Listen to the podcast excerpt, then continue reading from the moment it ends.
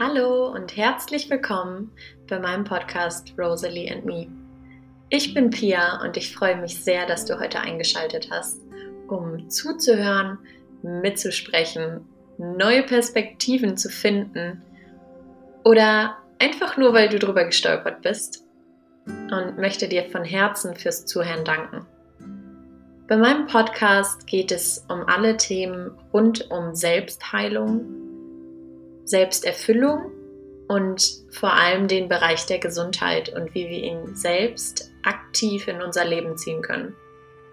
Ich freue mich auf diese unglaublich spannende und aufregende neue Reise und auch darüber, dass du ein Teil davon bist.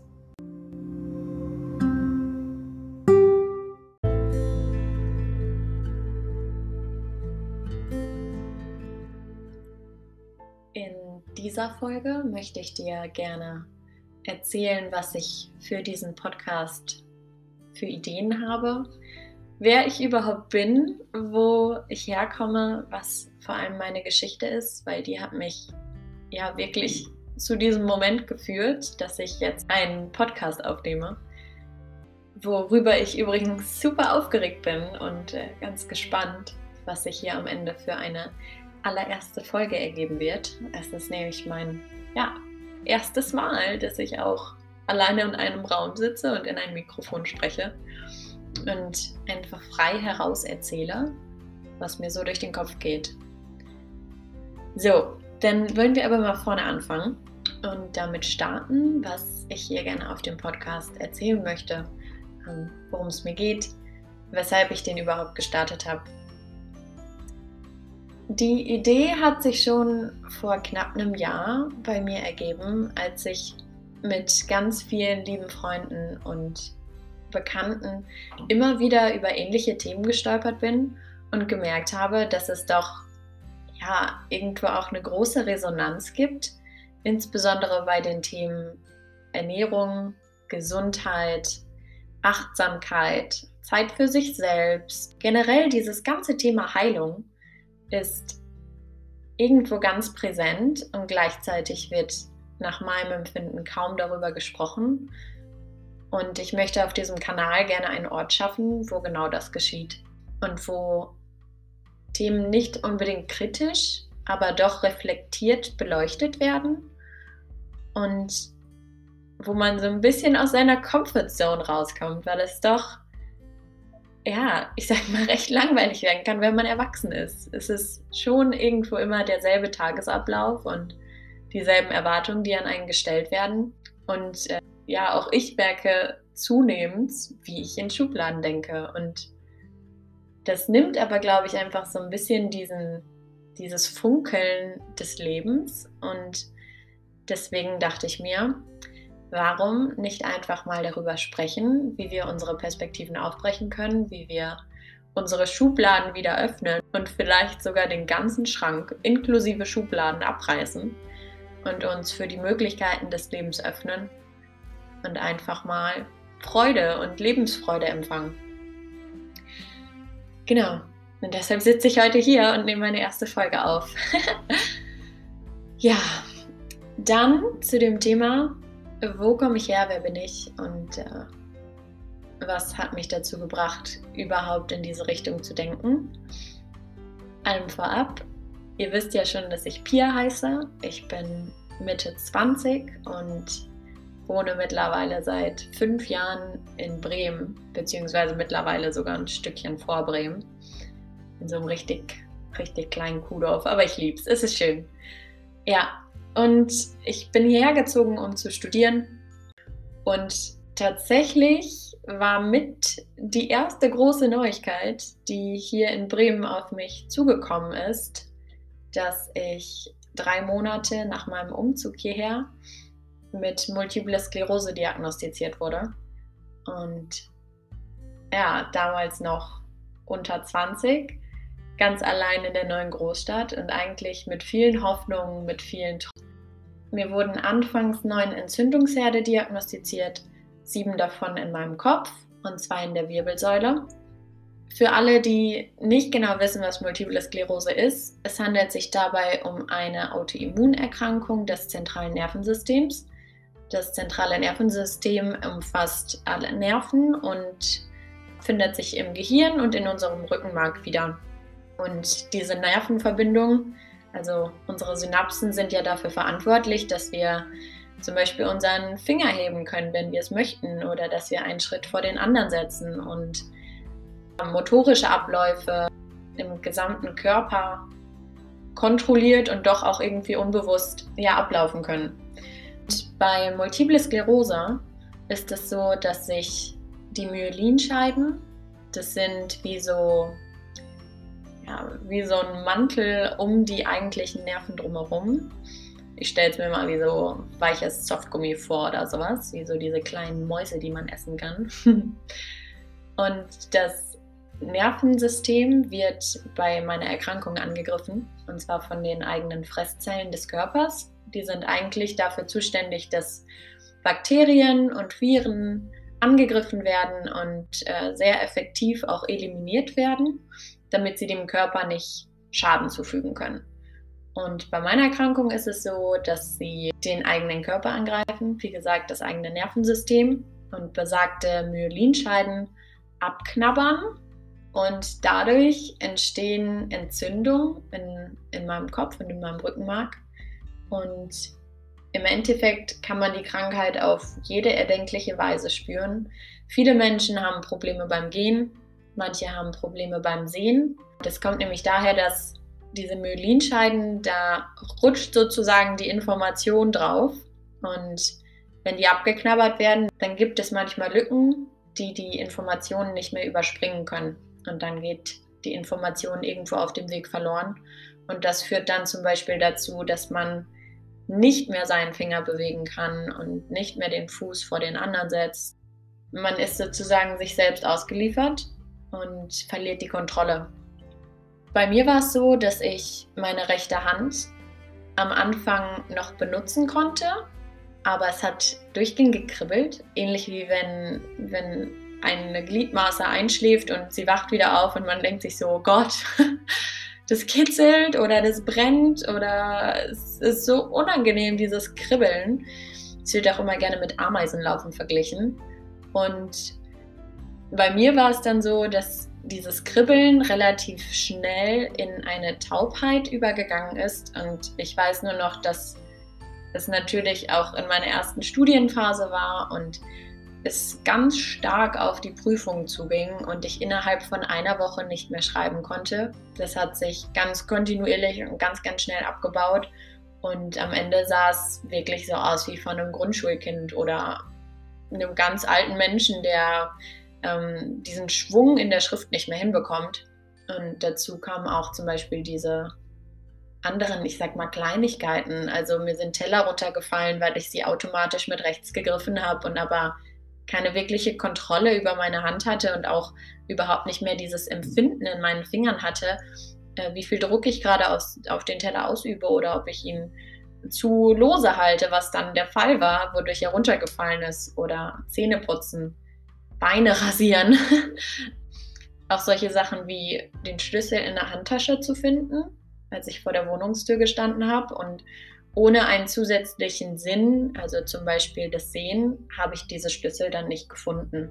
Ich hatte auch in diesem Fall Glück, weil ich nur einseitig und nur an der Hand betroffen war und tatsächlich auch innerhalb von recht kurzer Zeit, also ungefähr zwei Monaten seit Symptombeginn, diese Krankheit bei mir diagnostiziert wurde. Und bei anderen Patienten kann es wirklich sein, dass die jahrelang damit zu kämpfen haben und die Ursache einfach nicht entdeckt werden kann. So, das war jetzt eine sehr lange Geschichte darüber, wo ich herkomme und wo das alles entstanden ist. Ich versuche mal in kürzerer Form jetzt zusammenzufassen, wie sich die letzten fünf Jahre dann entwickelt haben. Also normalerweise wird von der Schulmedizin mit Interferonen behandelt.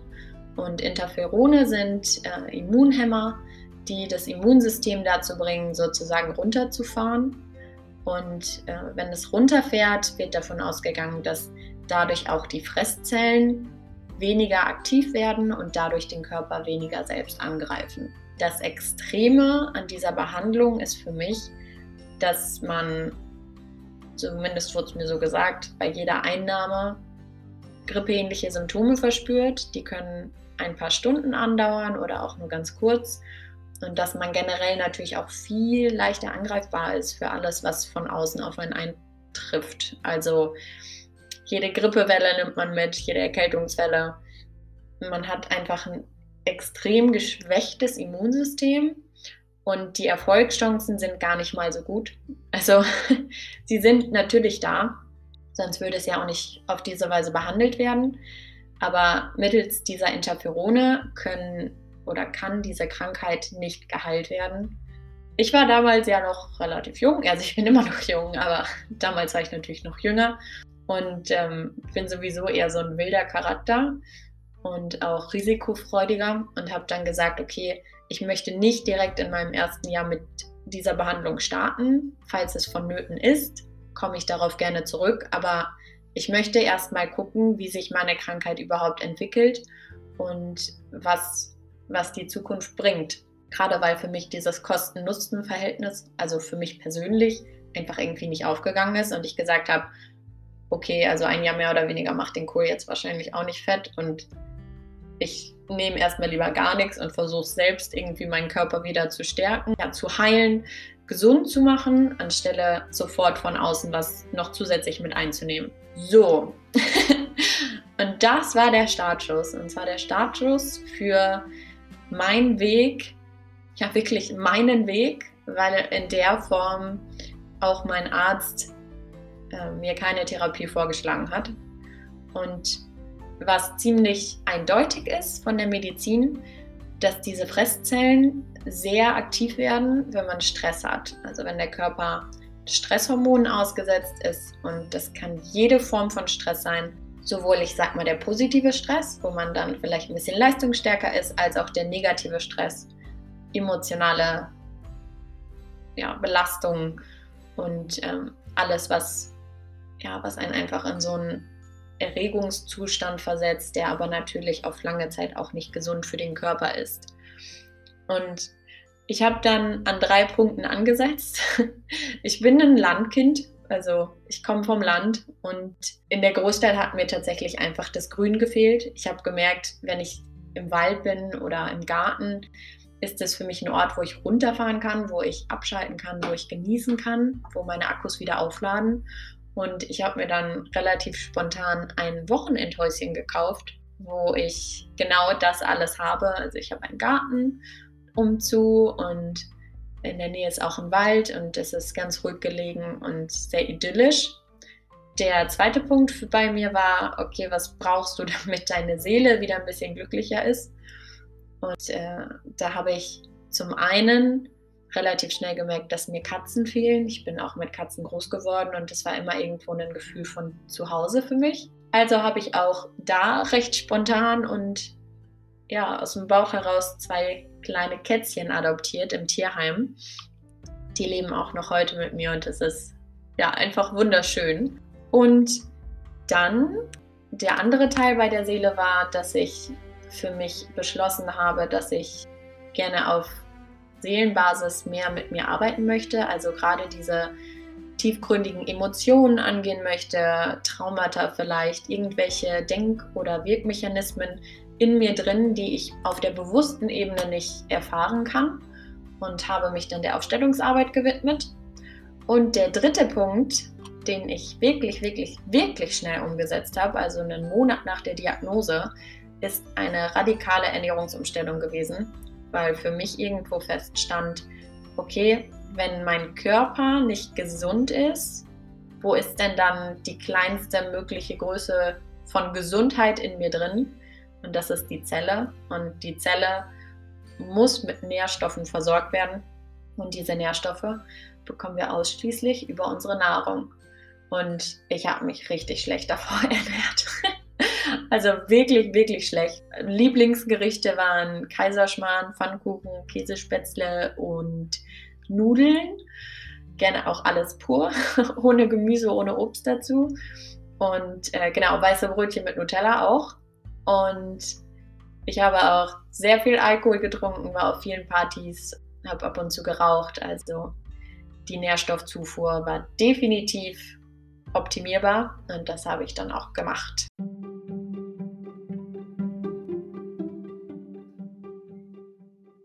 Meine Heilungsgeschichte nenne ich sie gerne, kann man also so zusammenfassen, dass ich den komplett alternativen Weg gegangen bin und zu meinem Glück hat er bei mir auch zu einer wirklichen Entlastung auf der Stressebene geführt und zu einer ja, viel höheren Energie, die ich täglich habe und auch viel mehr Frieden in mir, viel mehr, viel mehr Glück, was ich empfinden kann.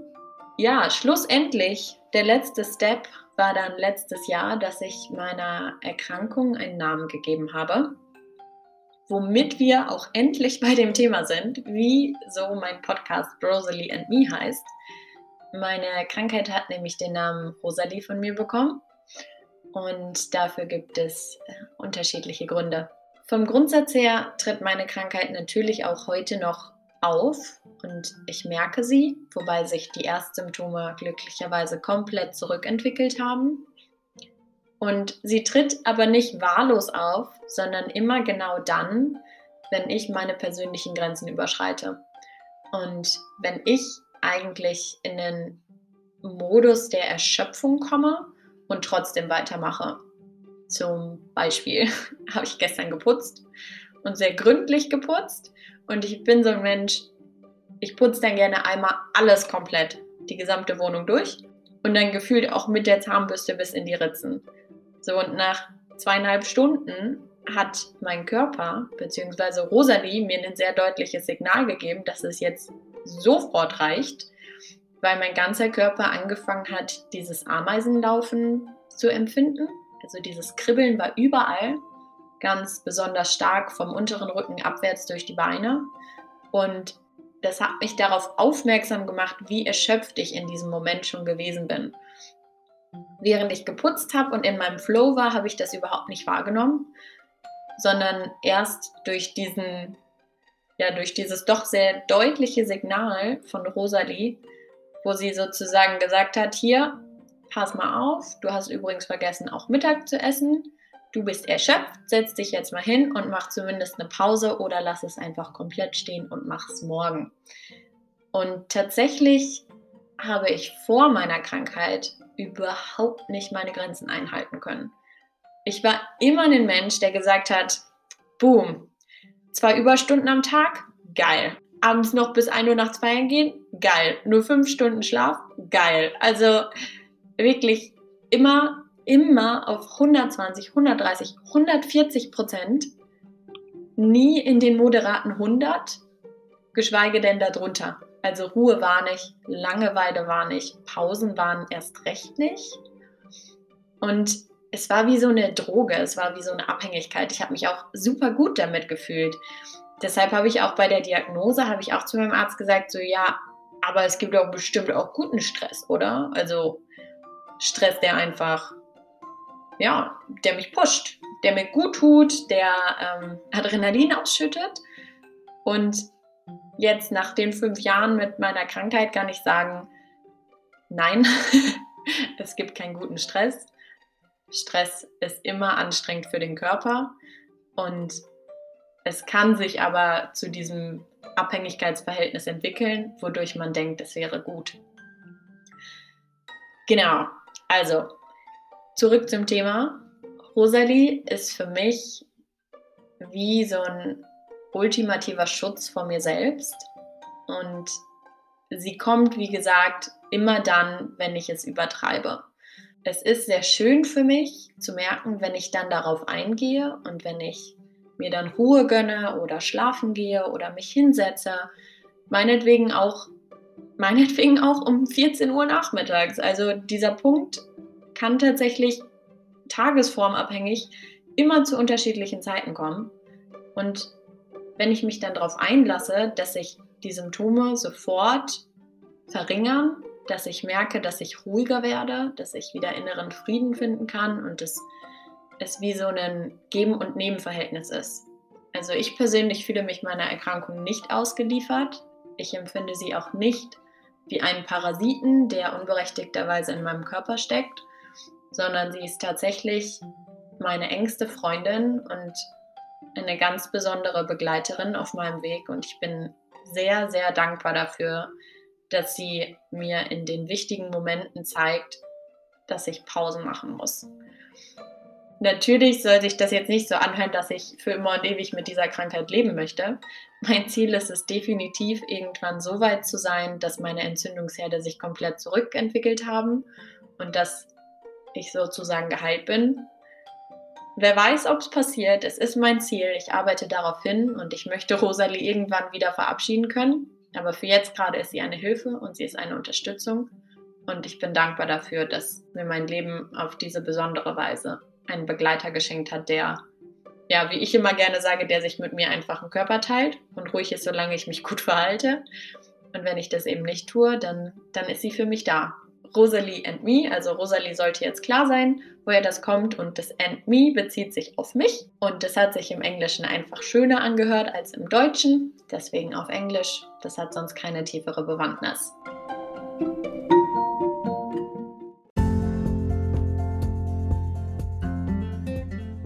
Rosalie schafft es, dass ich mich jeden Tag neu kennenlernen darf, dass ich so viele neue Seiten von mir lieben lernen darf und immer wieder in ganz spannende neue Richtungen geschubst werde.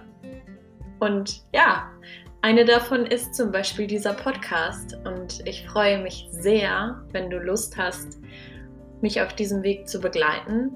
Und ich fasse es am besten nochmal zusammen, weil es ja jetzt doch super viel um meine Geschichte ging und wo ich herkomme, was mich zu diesem Punkt gebracht hat. Und damit du noch mal ganz kurz und knackig weißt, was jetzt auf meinem Kanal folgend alles erzählt wird, kann ich dir sagen, wenn du auf der Suche nach Themen im Bereich der Selbstheilung bist, neue Perspektiven suchst, frische Themen magst und dich Gesundheit in allen Lebenslagen und allen Formen interessiert, dann bist du hier echt bombenrichtig. Ich danke dir von Herzen fürs Zuhören und freue mich, dich bald wieder auf meinem Kanal begrüßen zu dürfen. Und falls es dir in den Fingern juckt oder du noch weitere Fragen hast, Anmerkungen, Inspiration, Wünsche, freue ich mich sehr über eine persönliche Nachricht von dir. Du findest mich unter anderem auf Instagram unter rosalie-and-me, alles klein geschrieben. Oder du kannst auch hier direkt Kontakt zu mir aufnehmen. Ich habe auch eine E-Mail-Adresse rosalieandme at gmail.com.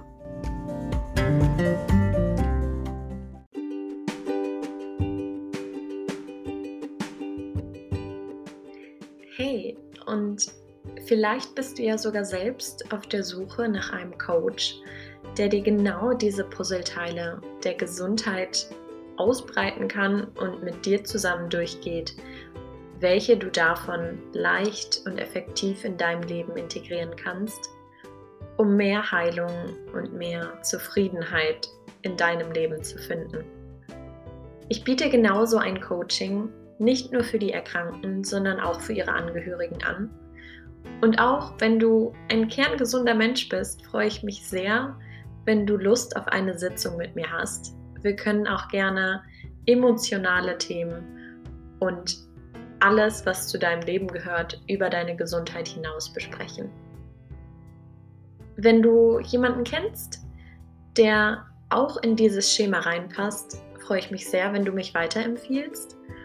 Die Personen können mich sehr gerne über die eben genannte E-Mail-Adresse erreichen.